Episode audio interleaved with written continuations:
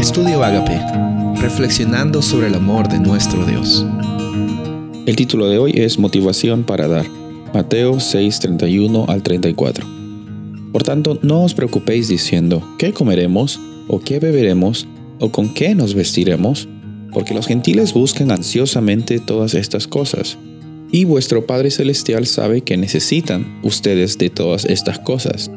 Pero buscad primeramente su reino y su justicia, y todas esas cosas serán añadidas.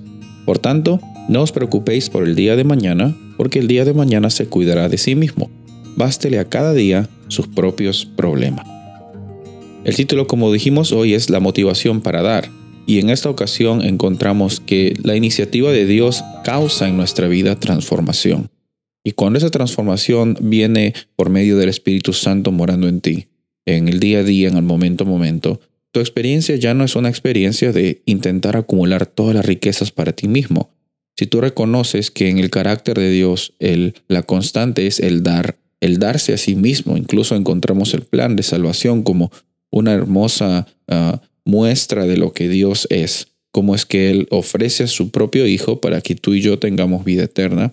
De la misma forma, en nuestras finanzas, en las cosas que nosotros recibimos, Estamos nosotros mostrando el carácter de Dios, estamos mostrando cómo es que Dios está transformando nuestras vidas. Aquí Jesús menciona en los versículos que hemos leído que la vida muchas veces llega a ser preocupación tras preocupación cuando estamos pensando en lo que nos va a suceder a nosotros y cómo es que nosotros podemos sustentar nuestra propia vida. Sin embargo, encontramos que el Padre Celestial, que tanto nos ama y ama a la humanidad, siempre está proveyendo para cada una de nuestras necesidades. Mira para atrás en tu vida, mira hace algunas semanas, algunos meses, cuando quizás has estado pasando por una circunstancia muy difícil. Quizás hace algunos años has pasado por una de las pruebas más grandes de tu vida. Yo lo he pasado, yo estoy seguro que todos los que están en este planeta han tenido dificultades en algún momento. Sin embargo, mira no a los problemas, sino mira cómo es que has llegado hasta hoy. La fidelidad de Dios es grande es la motivación para que nosotros podamos responder a ese amor. Nosotros amamos porque Dios nos amó primero. Nosotros damos porque Dios ha dado primero.